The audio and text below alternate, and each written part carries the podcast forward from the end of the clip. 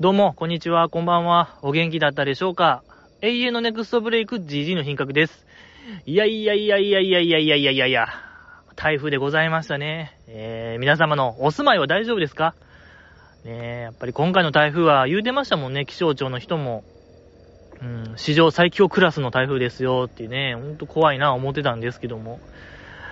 まあ、ちょっと同時にちょっとこのね、ポッドキャスト河川敷で撮ってますから、そんなもう史上最強クラス、もう計り知れない。もう気象庁もちょっとお手上げですみたいなレベルの台風が来てる中、この河川敷に来て、ポッドキャストを撮るというのは本当に愚かなことですから、これは休んでも誰も責めれることではないかなという、まあ休める本当大義名分ができたなぁ思って、嬉しいファーみたいな。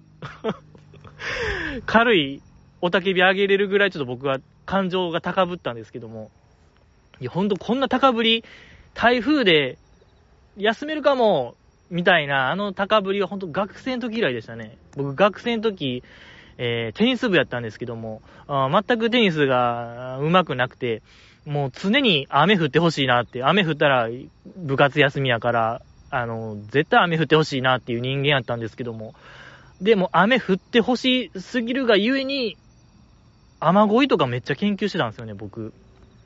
その独自の雨乞いみたいなものも得得して、割と雨降ってたんですよね、僕が学生の時。いや、これちょっと信じられない出来事だと思いますけど、じじい、こいつどうかしてるかもしれへんと思われるかもしれないですけども、僕が学生の時やったあの時代、大阪雨多かったんですよ。僕が雨乞いしてたから。ええ。いや、本当に降水確率10%とかでも雨降ってたんで、僕が本気で雨乞いしたら、本気ですけどね、もうその代わり本当にもう、ええ、もう、なんやろ、ほんま口から血が出る、吐血するぐらいの本気度と言いましょうか。ええ、目から血の涙が出るんちゃうかいうぐらい、ええ、もうそれはそれは体に負荷かけまくりのレベルのやつですけどもね。ええ、でそれぐらいの、だからやっぱりもう常に天気予報とか見てました。あの時代を思い出しましたよね、僕は学生の時。ええ、もう気象予報士なれるんちゃうかなっていうぐらいも天気図を凝視してましたね、あの時期僕は。えー、高気圧と低気圧がみたいな、偏西風がどうのこうのみたいな、本当にもう、何ですか、もう北からの冷たい風。北風の寒太郎じゃないですけども、本当北風と南風ですよ。もうぶつかっての雨が降るみたいな。ええまあ気象予報士の資格こそ中田ですけども、野良気象予報士と言いましょうか、あの時僕は。ええそれぐらいちょっともう、言ってましたね、あの時のじじいは。もう、波みたいな感じかな。ワンピースの。うん、波ぐらいすごかったですね、僕の天気読める力は。えー、ありがとうございました。ありがとうございます。ありがとうございました。ちょっともうありがとうございましたですよ、本当に。何の話？ああ、だから台風、いや、それで、ね、いや、こう、小躍りしてましたけども、けどやっぱり僕はね、もう信念貫き男ですから、もう行きましたよ。そう、河川敷行って、そう、取ったことは取ったんですけども、やっぱいかんせん風が本当に強くて、もう、なんやろ、ちょっともう飛ばされるというか、もう宙に浮かんでる時間があるぐらいちょっとやっぱ風強くて、えーもう、ホバリングしてるというか、僕が、台風でね、なんやろ、あの、なんの、スーパーマリオサンシャインのマリオみたいな、本当はあの、ジェット噴射でホバリングしてたマリオぐらいちょっと僕、ホバリングしてましたね。下からの風がすごくて、ええまあまあまあ、まあ今のは忘れてほしいんですけども、あの、そうっすね。だからそう、風がとにかく強くて、とてもじゃないけど聞けるもんじゃなかったんですよね。もう、僕と風が二人で喋ってんのかなっていうぐらいちょっと、すごかった。もう風の主張が強かったですね。ええ本当に僕が、過去一と言える、もう自信を持ってこれは、あ楽しい回だ。ええ自信を持ってお届けできる回、報復 Z、なんやろ、乃木坂の恥の恥の知識、こんなことまで知ってたんこいつ、じじい、隠してたんっていうぐらいの乃木坂愛に溢れる、えーおしゃべり、まあ、あとは、この現代社会を生き抜くヒント、明日の糧になるような話を、もう金言の数々、えー、ワードセンスキレキレ、えー、もうとんでもない。こいつ、もう別人かよっていう喋りをしてたんですけども、やっぱいかんせん台風で風で、おじゃん。はい。最悪。もうやめたい。感じでございましてね。いや、まさか、あんな。いや、ちょっと自分でもいらん話すぎましたね。ごめんなさい。いやいや、当初の予定やと、あのー、好きというのはロックだぜのその特典映像、5期生の個人 PV の話をやろうと思ってたんですけど、いやー、いらん話でしたね。ごめんなさい。また次回ですかね。個人 PV。ええー、もう総まとめ、総決算の話をしたかったんですけども。いやー、まあね。とか、エビ中のね、そう今ベストアルバム出たんで、そのベストアルバムの話したかったんですよ、中吉。したかったんですけどもね。いや、ヨタ話が過ぎましたね。まあまあまあ。乃木坂ちゃんの話しましょうよ。乃木坂工事中ね。まあだから前週、前、先週と今週、2週分の話をしたいと思いますけども、やってた企画が、えー、夏のツアー、潜入夏のツアー潜入でしたね。はい。えー、まあ、恒例のやつですね。バナナマンが夏のツアー潜入するってやつでございましたけども、今週がもう、一番面白かった。本当にもう桁が違いましたね。面白さの本当に二つ桁が違いました。2桁違いましたけども。まあ、1周目は確かあれでしたね。楽屋周りをこう行ったり、えー、ケータリングエリアをね、ちょっと行ってみたりしましたけども、あの、楽屋エリアが良かったですね。楽屋エリアの前かな。クロミちゃんが待ってましたけども、ね、あの、バルシャーク、なんか上手にできました、みたいな披露しましたけども、あっこの下りで、さらっとクロミちゃんが、そのバナナマンが、潜入会でよくやってた、えっと、楽屋のプレート、なんか乃木坂46みたいな楽屋プレート真顔で指さすっていうボケありましたけども、あれと同じこと、クロミちゃんもやっててさらっと、それをこう、設楽さんに拾われてなかったん悲しかったですね、あれ。ちょっと、切ない気持ちになりましたけども。いや、でもなんかナイスファイトでしたね。ナイスファイトでございました、クロミちゃん。よかった。で、まあ、楽屋の中入ってましたけども、やっぱあの席配置が良かったですね。なんとも言えない席配置。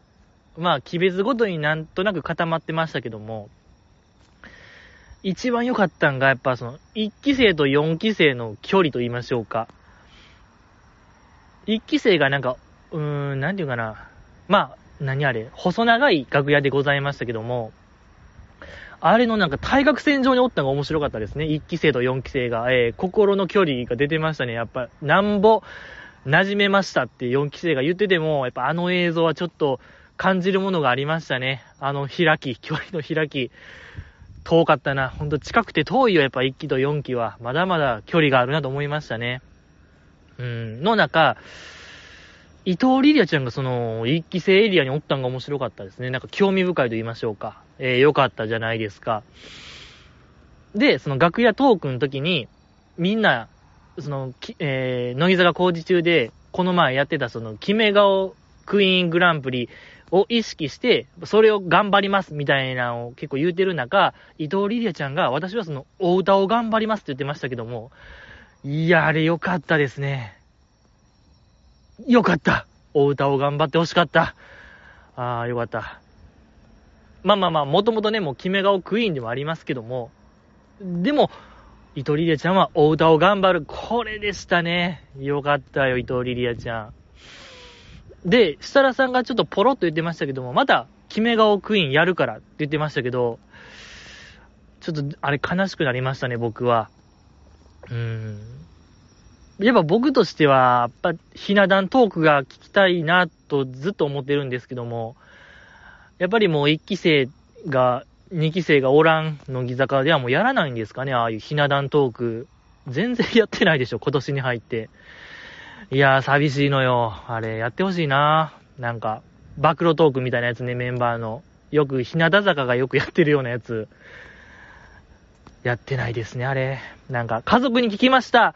うちの娘、ここが変断ですグランプリみたいなやつ。あれ、いっちゃん好きなんですよ、僕。アイドル番組の中で、身内の暴露トークが、もう一番好き。うん、特に家族のやつね。うん。アイドルが普通に嫌な顔するやつね。あれ。あれが一番僕見たい映像なんですけどもね、やらないんですかね。うーん、見たいなと思います。とか、楽屋隠し撮りみたいな、見たいんですけどね。なんかベタなやつもやらないんですかね。うん。アイドルの楽屋隠し撮り、気候を、気候というか、なんか変な行動してましたみたいなのを流すやつ見たいんですけどね。いや、だからまた決め顔、クイーンやんのかと思って、ちょっと、うん、寂しくなりましたね、僕は。あーって、あ、もうそっちに舵切んねやって思いましたね。まあまあまあ、でも、うん、しょうがないかなと思いましたね。時代の流れと言いましょうか。まあまあまあ、今は今で、まあ面白い、じゃ面白いんですけどね。いや、まあちょっとしょんぼりしましたけども。で、まあ、あとまあ良かったんが、マナッタンかな？マナッタンが、設楽さんに、その、髪の毛ぐにょぐにょぐにょぐにょぐにょぐにょぐにょみたいなされてましたけども、あれの時に、隣の席かな、まあ、近くの席におったひなちまが、めっちゃ存在消してたのが面白かったですね。あれは絶対、か、髪の毛いじられたくない、ぐちゃぐちゃにされたくないっていう意志が、もろ出てましたね。あれは素晴らしかった。いい映像でしたね。ほんと気配を消してました、ひなじまが。忍者のごとく。本当に。あ絶でしたね。ほんと、ハンターハンターでいうところの絶でございましたよ。本当にもう行がないと見破れない。本当に大変でございますけども。素晴らしかった、ひなちま。とか、まあ、えっと、まあ、向井さんですかやっぱあの回はね。なんか、潜入一周目の向井さんがちょっとやっぱ考えさせられる立ち振る舞いしましたよね。うん。その楽屋トークの時に、設楽さんと喋って、まあその決め顔クイーン頑張りますみたいなことをちょっと変な感じで言っちゃって、それをこう、挽回したくて、あの、ケータリングエリアでもう一回、あの、いろんなメンバーに背中を押されながら登場してましたけども、まあ、主に3期生がね、えー、頑張れみたいなちょっと待ったあの、あれね、そうそうそう。いや、まあ、その2年前ですか、2年前も全く同じくだりがありましたけども、ちょっと待ったで、えー、もう一回参加するやつ、強制参加するやつ。確か前は、マイアンとか、マッチュンとかが 結構消しかけてましたけども、今回はレンタンとかね、レンちゃんとか、あの、タマちゃんあたりが、えー、その役になってましたけども、いや、そこで、その、向井さんが、さっきのクソトークを挽回したくて、番組に協力したくて、みたいなのをちょっと涙ながらに言ってて、で、その挽回トーク。いや、まあそのフレアスカートを買って、その裾直しの時、向井さん背ちっちゃいから12、3センチ切られました。そのフレアスカートのふわっとした感触がなくなりました。みたいな。いや、結構面白話やなと、コンパクトで。ええやんって僕は思ったんですけども、なんか、滑った感じになってて、その、その VTR が終わった後のスタジオトークみたいな時に、なんかあれ滑ってたな、みたいな扱いになってんのが僕ちょっとわからなかったですね。その日村さんも、滑ったからこの今日はひな壇に座ってへんのみたいなのを冗談交じりに言ってましたけど、いや、僕は決してそんなことはないなと思ったんですけども、十分面白トークなんじゃないかなと思うんですけどね。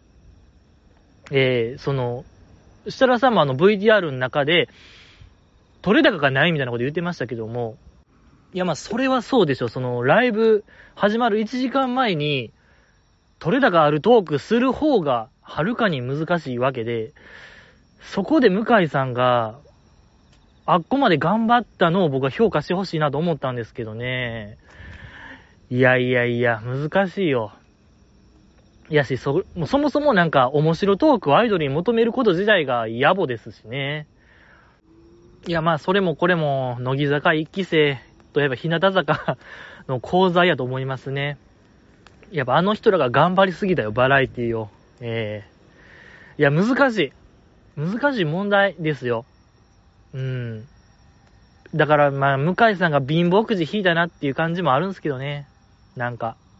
向井さんやから許されるやろ、みたいな、あの、ねえ、あんだけ頑張ってたのに、でもそう、いや、ああ、そっか、ごめんなさい。ちょっとぐちゃぐちゃになっちゃいますけども、設楽さん的には、ちゃんとした話すればええやんみたいなこと言ってましたけど、その後、向井さんが、まーちゃんが、ま、まーやがラストやから、まあ、乃木坂背負って頑張りますみたいな言ってましたけども、アンダーズラブ。けどやっぱそれはそれでなんかやっぱもの、ね、やっぱ誰かが多分あれ、裏、なんか、生贄にならなあかんような気しましたね。ええー、で、たまたまその向井さんがもう貧乏くじを引いた生贄になったと考えるしかないですね、あれは。うん、まあ、ほんまそんな立ち回りやったなと思いましたね。いや、でも、マーヤのことをマーちゃんって呼んでる向井さんいいですね。うん、あの、大鶴ギタンさんがね、その昔、不倫の謝罪会見で、マルシアさんのことをね、マルシアさんのことを、マーちゃんって呼んでましたけどもね、マーちゃんごめんね言うてましたけども、まあごめんですよ、本当に。ええー、もうママタルト、ママタルト以来の、まあごめですよ、本当に。ええー、まあごめって言ってほしいな。アンダーライブの最後、まあありがとうですかね、そう。いや、でも、まあごめって言ったらちょっと僕笑っちゃうな、絶対。絶対、絶対笑うな。いや、ぜ、いや、いいな、よ、言ってほしいですね。まー、あ、ちゃんごめんねって。まー、ちゃんごめん。いやいやいや。いや、もう伝説は確定されるんですけどね、最後アンダーライブで、まー、あ、ちゃん今までごめんね、まあごめんまあごめんみたいな言うたら、もうドッと湧く、のは確定なんですけどね、やってほしいなぁ、マーゴメチャンス。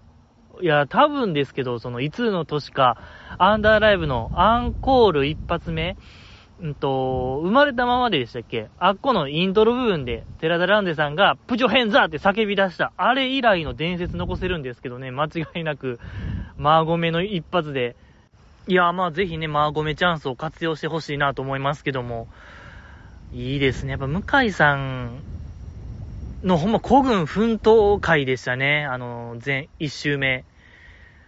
いやー、なんか助け舟もあんなない中ようやったなと僕は思いますけどね。で、その挽回トークが終わった後に泣いちゃって、で、向井さんがその涙を拭おうとしたら、設楽さんに、メイク落ちるけど、それ大丈夫なんて聞かれた時に、向井さんが、いやもうすでに可愛いから大丈夫ですって涙ながらに言ってた。あれ、あれも値千金で、最高のクロスカウンター決まったなと僕は思ったんですけどね、面白かった。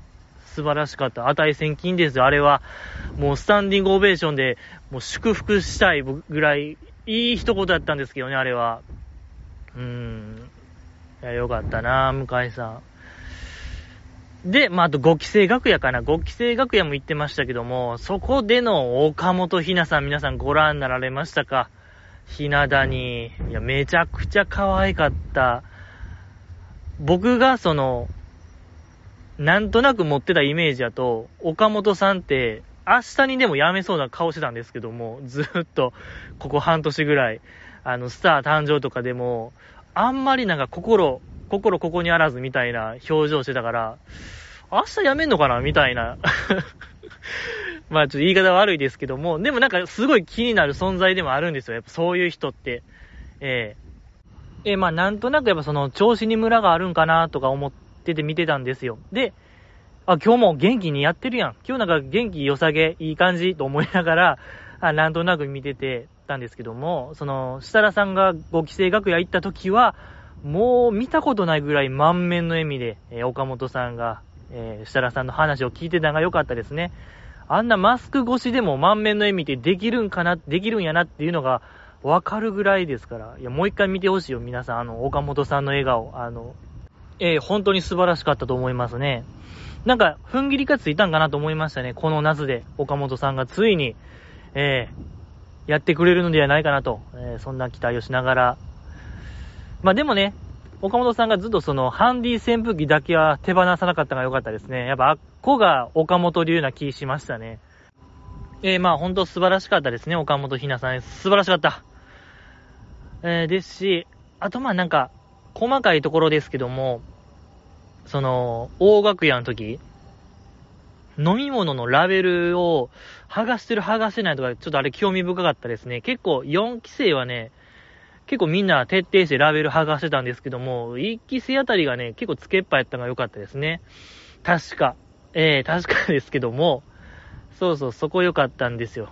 確かモモザイクやったような気しますね、一期生の机は。飲み物がね、素晴らしかった。あ、すいません。ちょっと河川敷の風が、あの、温度、先週みたいなまだ台風並みの風が吹き始めたので、場所を変えて、えー、カラオケで撮り直しております。よろしくお願いしますけども、だから、知らない人のカラオケがまあ聞こえると思いますけども、あそれも楽しんでいただいて、ええー、ロード・オブ・メジャー歌ってますね、近くで。はい。ロード・オブ・メジャーのあれですね、あのー、メジャーのオープニングのやつですね、あれ。主題歌歌ってますけども。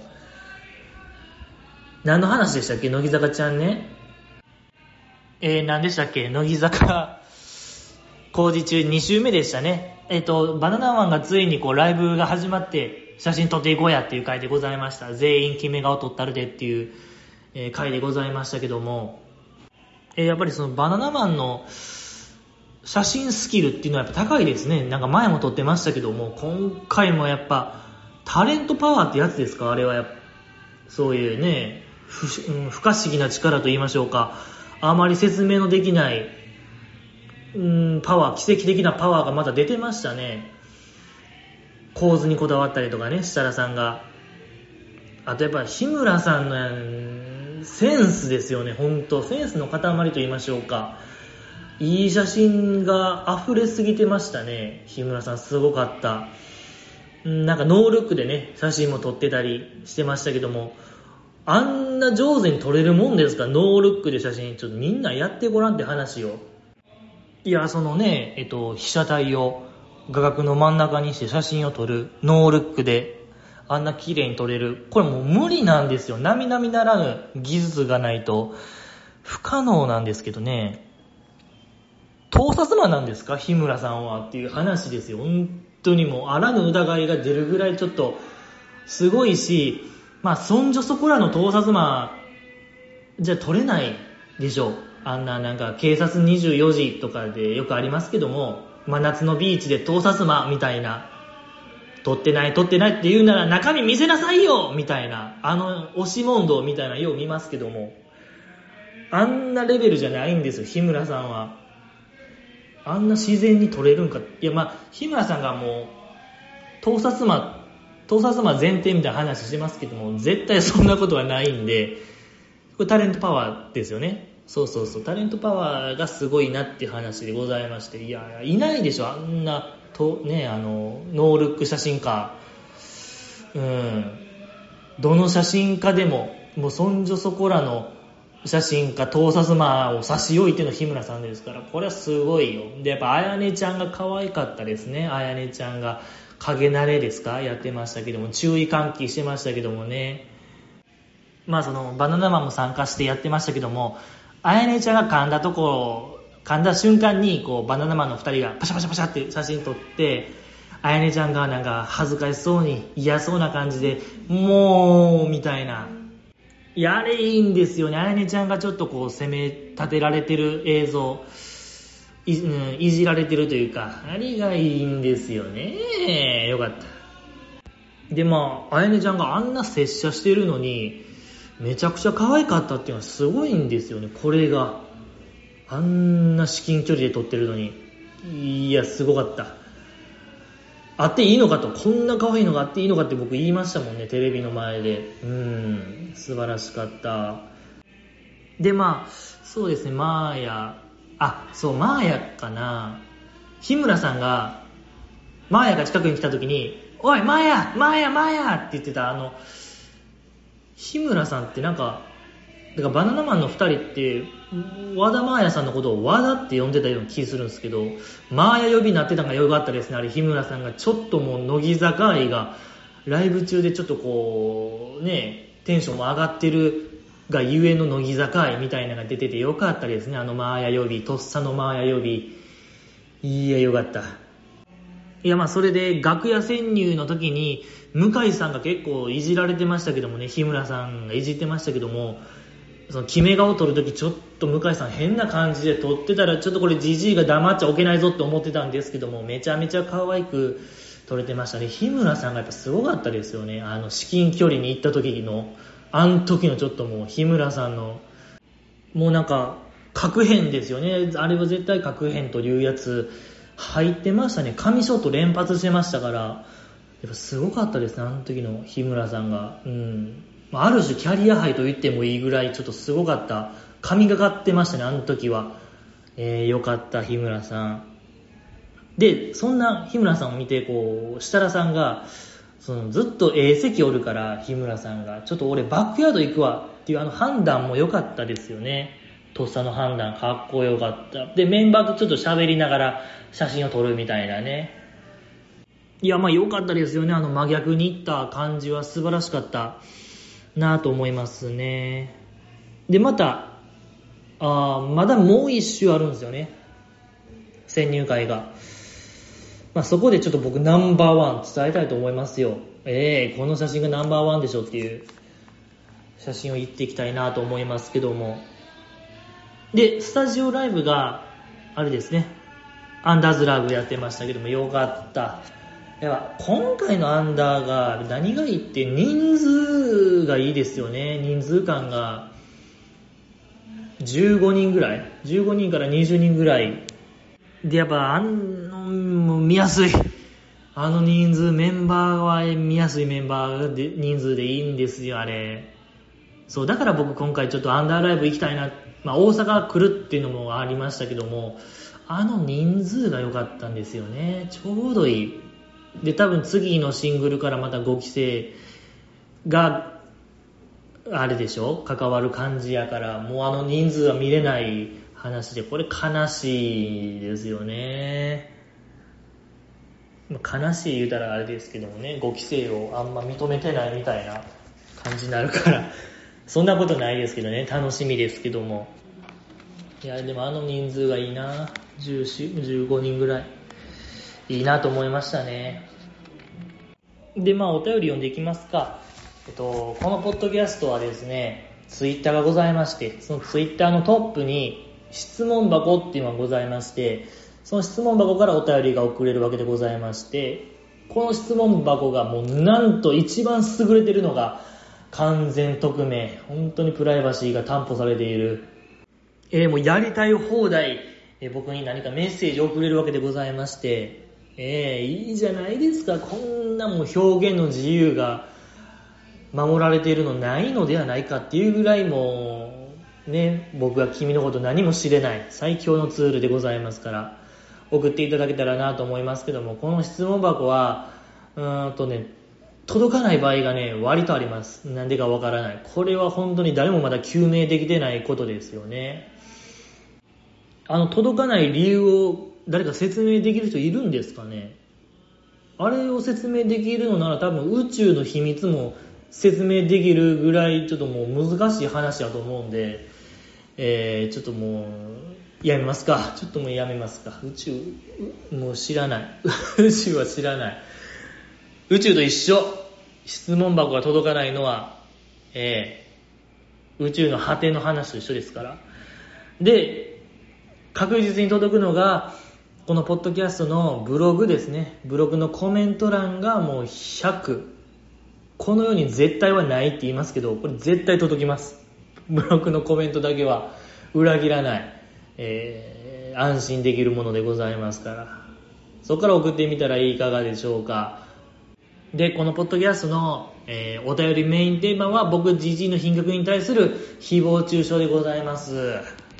ってことで、今日も元気に読んでいきたいなと思いますけども、めちゃくちゃいただいたんですよ。このお便りの数が。過去一ですね、おそらく。過去一ぐらいいただいたんで、読んでいきたいなと思いますが、えっと、これですね。バイコロ丸、じじいさんこんばんは。9月12日月曜の乃木曜日はゆみきちゃんでした。笑いっぱなしの30分。マネージャーさんもこらえきれずに笑っていましたよ。自分の前髪リンス地獄発言につぼるゆみきちゃん、可愛かったなぁといただきました。ありがとうございます。えー、まずこのバイコロ丸ってね、と、浜岸ひよりさんがブログでの締めのコメント、締めの挨拶でございますけども、バイコロ丸言うて、別れを続けてますけども、この方は文の頭に持ってきてますね、この別れの挨拶を。うん、非常識でございますけども、ゆみきちゃんですね。ゆみきちゃんの乃木帯。面白かったですね。これは拝見しましたよ、僕も。えー、この前髪リンス地獄発言は、あれですね、その、乃木坂工事中で、設楽さんにその前髪を、むにょむにょむにょむにょむにょむにょむにょむにょってやられた時に、とっさに、前髪鉄壁ですっていう発言をしたと。で、それがなんで鉄壁なんかっていう説明してましたけども、まあ、ゆめきちゃん曰く、リンスで前髪溶かす言うてましたけどもね、ずっと。それにもう自分で自分で笑っちゃって、あの、ね、それこそ書いてますけども、マネージャーさんも笑って、幸せ空間でしたね、確かにあれは。えー、全くわからなかったですけどね。前髪リンスで溶かす。硫酸かなんかなんかなと思いますけども。けど僕がね、一番あれ面白かったなと思ったのは、その乃木帯って、前の人からの宿題みたいなのが来ますけども、これこれやってくださいみたいな、これこれの話をしてくださいみたいなお題が来ますけども、ゆみきちゃんの時は、やくぼちゃんからのお題、宿題で、エイのモノマネをやってくださいみたいなんで、まあ、あの、ヤクボちゃんが得意なやつなんかな。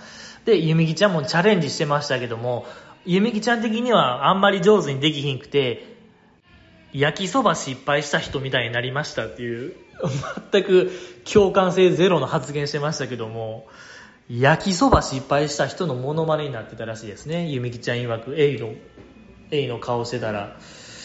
あれはめちゃめちゃ面白かったですね。楽しかったなと僕は思いましたね。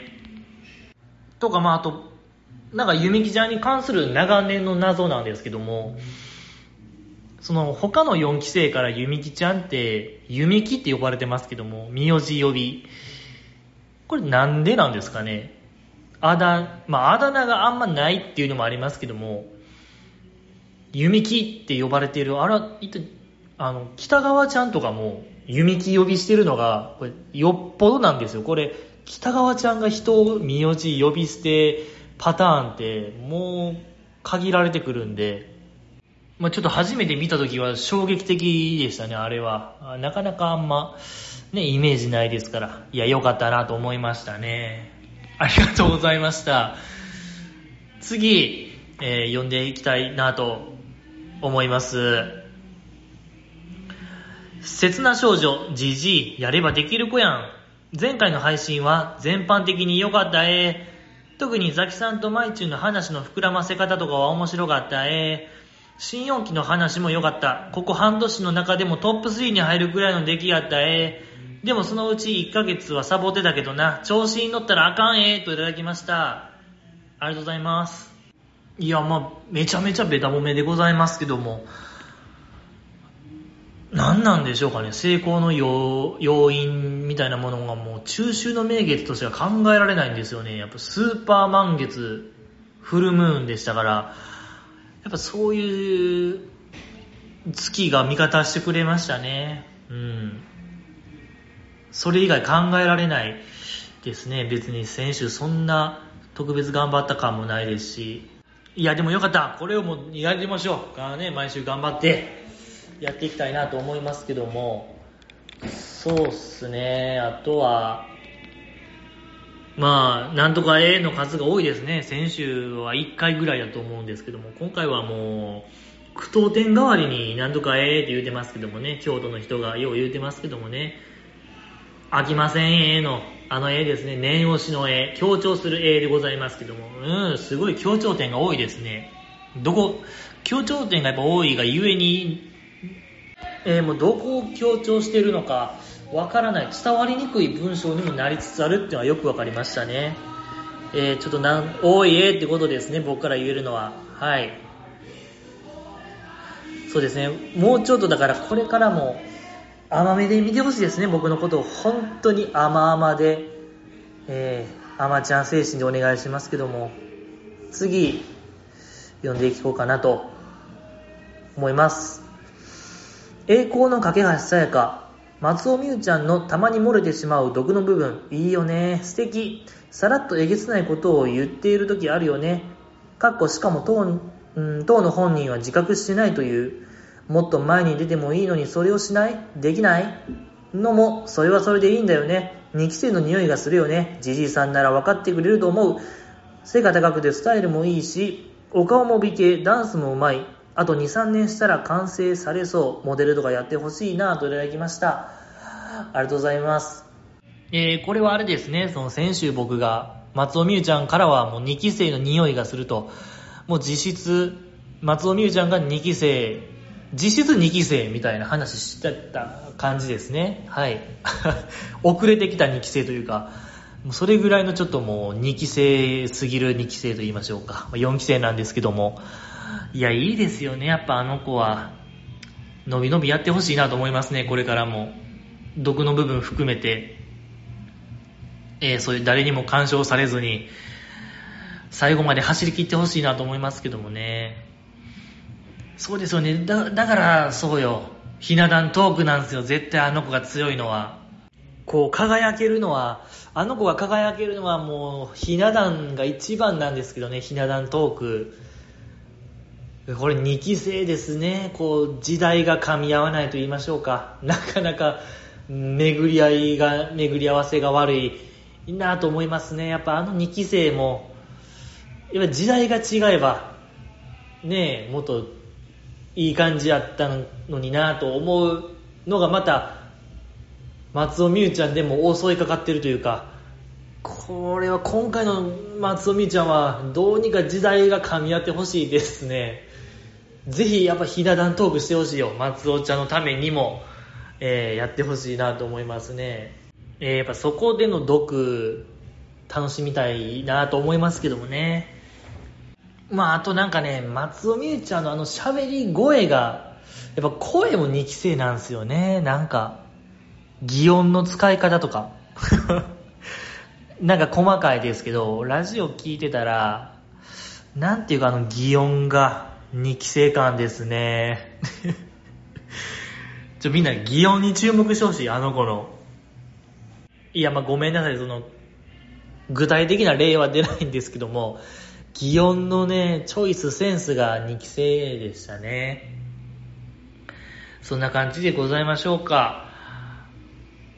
ありがとうございました。次、えー、読んでいきたいなと思います。えー、ほがらかジャンプ、最近、北川ゆりちゃんがめっきり綺麗になったと思いませんか？小松さんがやたらゆりちゃんを推していた頃はそこまでピンとこなかったんですよね。二十歳を超えてから急に綺麗になりましたよね。クイズ番組でも活躍してるし、頭の良さではザキさんよりゆりちゃんかな。単なる知識だけじゃなく発想力ひらめきがあるよね。ザキは得意不得意がはっきりしてるよね。典型的な文系能だよね。ザキは慶応でも SFC だよね。ゆりちゃんは何学部なのかな？じじい知ってる？早稲田のクロミンもクイズ番組に出て活躍してほしいものですいただきました。ありがとうございます。いやーまあ、北川ちゃんね、確かに可愛いですね。二十歳超えてから特に。始まりましたね、北川ちゃんが。始ま、いや、常に始まってますけど、二十歳超えてまた始まったと言いましょうか。可愛くなったのよ、あの子。そうそう、僕も何回か前のアンダーライブで、いや、北川ちゃんやばいよ、これ、みたいな話をしたと思うんですけども、可愛い。い確かにもう本当に北川ちゃんすごいよ。だから、小松さんがすごいんですよね、あの人が。ね、4期生加入してすぐのその4期生、なんか PR 会みたいな工事中でありましたけど、あれを見て一発で北川ちゃんやみたいな言うてましたけど、やっぱすごいわ、あの人。で、もうその後、個別握手会やら、えー、プリンシパルですか？乃木坂4期生プリンシパルでももう、票を全部北川ちゃんにぶっ込む。えー、もう本当、当時のトップオーターともなん、一番近いんちゃいます？小松さん。結構近い位置おったのではないかなと思いますね。やっぱそれぐらいのめり込んでたあの小松さん、やっぱすごいよ、彼の、やっぱ先読み能力。やっぱプロ雀士憧れてただけあって、桁がちゃいましたね。まあ、そう言ったらなんか北川ちゃんに失礼ですね。ごめんなさい。これは失礼極まりない発言でしたね。いや、そういうことじゃなくて、まあだから今花開いてるこの状況のやっぱ小松さん、まあ北川ちゃんもすごいし、やっぱ当時彼はもう未来の話をしてたのかもしれないですね。そう、結構高めな熱量で、北川ちゃんはいかにすごいかみたいな話してましたけども、ちょっとやっぱ僕らには届いてなかったけど、今、2022年、今はもう聞く耳を持ってるというか、えー、彼の話を聞きたいなと思いますね。ぜひだから読んで、ね、ちょっとあの時は話半分で、えー、ごめんなさいね、みたいな謝りたいよ。で、やっぱ小松さんとすごい未来の話をしてたんかもしれないですね、当時。僕らに。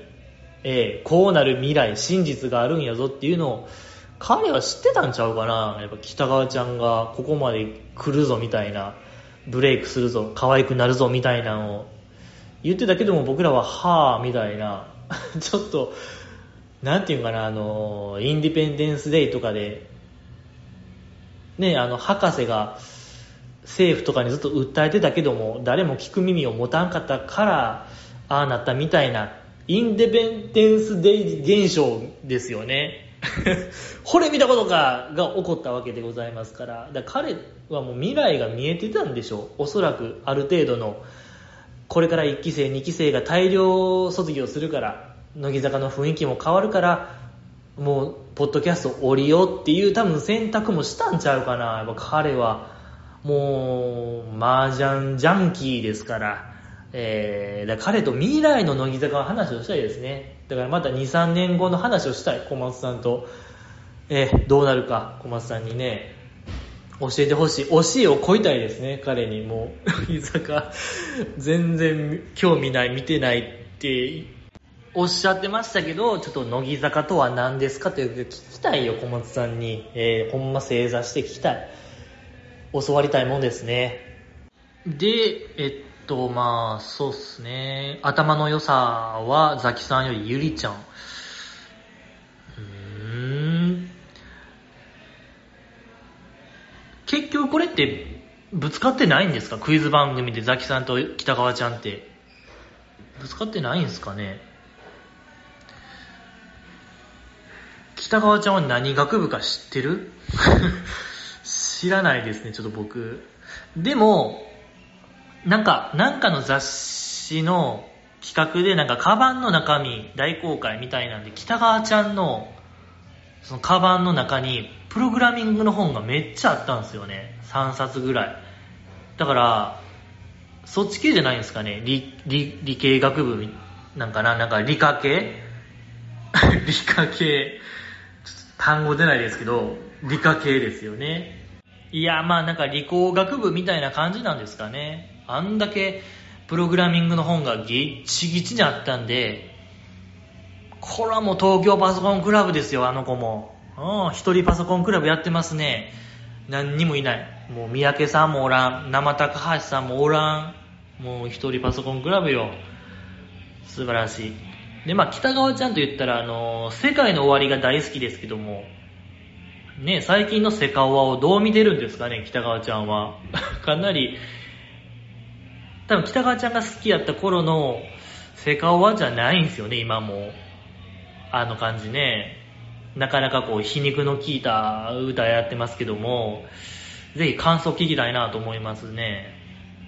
で、そのセカオワが最近その東京ドームで 2days みたいなのありましたけども、ザキさんもそれ言ってたんですね。ツイートありましたけど、えー、セカオワのライブ行ってきた言うてましたけども、いや、この共通点すごいですよね。慶応義塾コンビ、セカオワ好き。関係あるんですかねこのセカオワと偏差値みたいなものが。偏差値高い人じゃないとやっぱ聞け、聞かない傾向があるのかもしれない。その因果関係を僕はこう調べたいよ。えー、セカオは。えー、まあそうですね。もう以上でございますか？ザキさんとまあ、これ頂上決戦してみたい、してほしいものですね。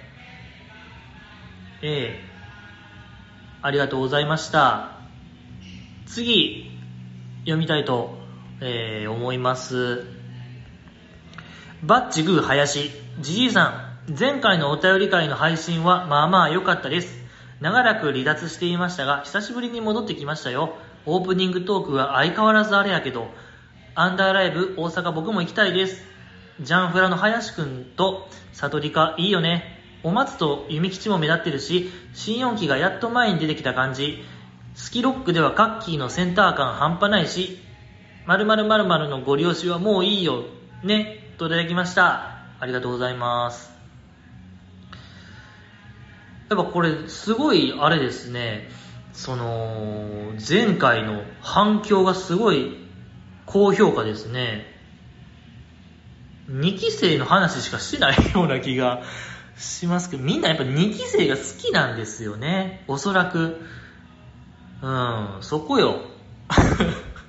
2期生の話をすればいいんでしょ、多分ずっと。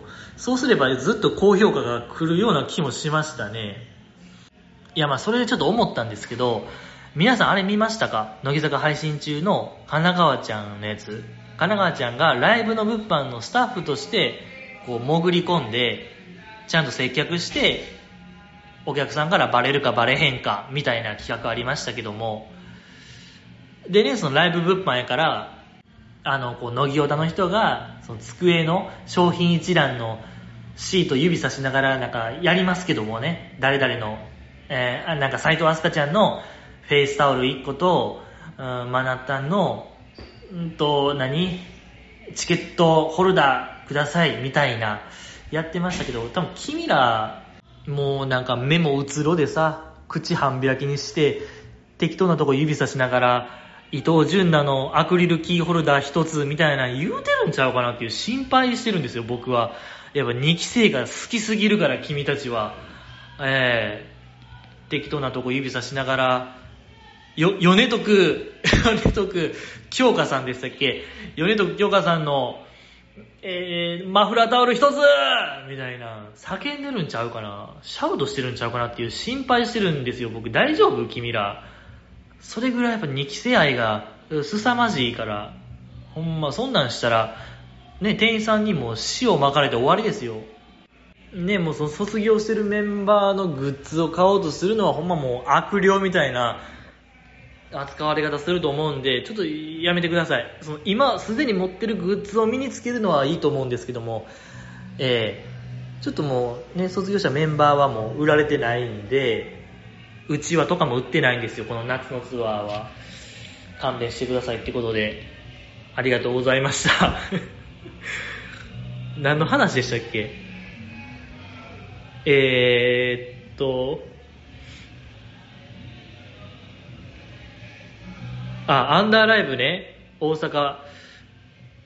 いや、そうなんですよ、僕ね、前回、あの、生まれて初めて、そういうチケットの、ファンクラブ選考行ったよって言ってましたけども、ぶち落ちてましたね、あれは。ぶち落ちでしたね。えーぶっちぎりで落ちてました。はい、ご用意できませんでしたって言われましたね。やっぱ結構凹むもんですね、あれは。えーえーですので、ちょっともう、終わりです。僕の今年度の乃木坂は終わりましたね、僕の中で。はい、もう来年に向けて僕は動いてますね。2023年のバスラ、関西来るようにということを願って、えー生きていこうと思います。ありがとうございました。楽しんできてほしいですよ。だからこの方、もし行かれるのであれば、ね、僕の分も本当に、えー見届けてほしいもんでございますけども、次、読んでみたいと思います。みさぐりさぐり、お松を見ていると、相良伊織を思い出すな高身長で美人で毒舌、純奈やミディアと絡んでいる時の伊織は、最高に面白かったよ。クロミンにバッサリ行こう待つ最高といただきました。ありがとうございます。相良伊織さん情報はもうないですね。このポッドキャストがもう始まると同時に卒業したみたいな方やったと思うんで、それこそ第1回を取るぞっていう当日に、うん、卒業発表された方しかないですね。まあでもこの情報を見る限り、高身長で美人で毒舌、もう完全に松尾ちゃんじゃないですか。もう直径ですね。直径、そうね、直径逆ら組みたいな、もうそういうノリですね。いいじゃないですか。へえ。まあ、そうですね、相良さん。このポッドキャストでもなんか前話しましたよね。あのー、カンニング竹山さんの番組出てるんでしょ？東京 MX テレビの。っていうのを教えていただきましたけどね、昔、リスナーの方から。で、アプリでもなんか見れるぞって教えていただいたにもかかわらず、見てないですね、僕まだ。はい。えー、もう1年以上経ってるかもしれない。もう怠惰、怠惰以外の何者でもないですね。いや、もうこっからですよね。もう逆にちょっと2022年から僕は追おうかなと思いますよ、相良さん。間に合いますか？まだ。こっからでしょうね、相良さん。いや、こっからの、ね、相良さんすごいんですから、これ。いえ、もうこっからよ。今からがチャンスよ、なんなら。今が、ちょうどいい時期ですね。2022年の秋は。ええ、ちょうどいい時期でございますけども。えーし、と、えー、まあ、黒身にバッサリ行こう待つ最高。で、このあの、あれですよね、金曜のラジオの話、がこの後あったんでちょっと先進めたいと思います。ありがとうございました。ちょっと相良さんはもう激薄ですね。ごめんなさいってことで、次読みたいと思います。切な少女、先週の乃木中、北海道浦川会ですが、楽屋潜入の時、ご規制はなぜ最初から全員立っていたの？じじいさん教えてといただきました。ありがとうございます。確かにこれね、全員立ってたんですよね。で、なんか、おのおのブログ用に撮るから立ってたんかなとか思ってたんですけど、誰もスマホ持ってなかったんですよね。で、全員マスクしてたんですよね。だから、スマホで写真を撮るっていうのは多分考えにくい。いや、一体5期生は本番前に何をしてたのかミステリーですね。ちょっとこれはもう僕の手には負えないミステリーですけども、やっぱ当てたいですね。UFO でも呼んでたんちゃいます？みんなでね、輪になって。えやっぱりね、宇宙パワーがあったら、それは乃木坂ライブ成功しますからね。やっぱ宇宙の意志、えー、宇宙は裏切らない。本当に、神秘的スペクタクルパワーで、やろうとしてたのではないかなと思うんですけども、よーく画面を見たらね、5期生楽屋椅子がほぼないんですよね。なんでか知らんけど。だからやっぱみんな立ってたのが、有力な説かなと僕は思いますね。うん。なんか人数に対する椅子の数が全然足りてなかったように見えましたね。だから立たざるを得なかったか、ほんまなんかもう、悪いことした、立たされる、あの、昭和のパターンかもしれないですね。悪いことしたから立たされる。えー、もうちょっとわからないが本音ですね。僕の本音はわからない。いや、僕ほんまなんか悪いことした説をちょっと提唱しようかな。ええー、でも連帯責任で全員立たされたという、めちゃくちゃ体育会系というか、古風な 前時代的なことをやらされてたのかもしれないですね。ありがとうございました。えー、次読みたいと思います。バイコロ丸、じじい、今回は乃木団のトークをよろしく。黒見のこと、ミンゴって呼んでたんだ。そして鉄板の王貞治、気力ネタといただきました。ありがとうございます。これはあれですね、えっと、乃木団で、セミヤちゃんがもう休業、一部休業を発表して、ピンチヒーターとして、セミヤちゃんの代わりに黒木、黒みちゃんが、あの代打してましたけども、確かにミンゴって呼ばれてましたね。いや、このミンゴっていうセンスがやっぱ2期生、ちょっとほんとね、すべてが行き着きますね。ちょっと松尾ちゃんの一挙手一投足、やることなすことすべてちょっと2期生 2期生というのがもうマッチする方ですね。すごい。やっぱミンゴ、もう絶対言いそうですもんね。寺田ランデさんとかもし在籍してたら、クロミちゃんのことミンゴって呼んでそうな雰囲気バリバリありますもんね。やっぱすごいよ。うん、松尾ちゃんすごいなと思いますし、え、鉄板の大貞治気力ネタ。えー、これはあれですね、その、早稲田実業、クロミちゃんの母校の校門にある、OB の王貞治さんの石碑があってね、でっかい石碑があって、そこに、気力って書かれてたのを見て、クロミちゃんは野球に興味を持ったっていう、なかなかこう、尻滅裂なエピソードと言いましょうか。こんな遠回り、遠回りというか、独特すぎる入り口、えー、気力から野球に興味を湧くというのは、なかなか始まって以来でしょ学校創立何年かわからないですけど、うん、とか野球界でもあんまいないですね。石碑見て。興味湧く気力の文字見て野球に興味を持つっていうのはいいねいいネタですよね。面白い。感性がすごいですねやっぱクロミちゃん。いやいいですね。でやっぱあの話すごかったんが乃木団まあセイミヤちゃんがえー、一部休業を発表したその日に来たんでしょうね、クロミちゃんの元に連絡が。なんか昼ぐらいに連絡来て東京 FM 来れますかみたいな聞かれたって言ってたから、あれほんまあの一日はドタバタしてたんでしょうね、現場は。うん、それを感じさせない喋りしてましたね、どっちもやっぱ、ちょっと変やから。えー、すごいなと思いましたね。いや、あの回はすごい一日やったんちゃうかなと思いましたね。えー、そんなこんなを喋ってましたらもう4時なんですよ。朝4時。ちょっとごめんなさい。明らかにもうテンポがもうまったりモードなんですよ。じじい。ちょっと残り、まだまだたくさんいただいたんですけども、そうね、次は、あ東京パソコンクラブが控えてますね。とか、いっぱいあるんですが、これ、明日、また撮ります。明日撮ってアップします。じゃあ、これだけ読もうかな。今日来たやつ。えー、いきます。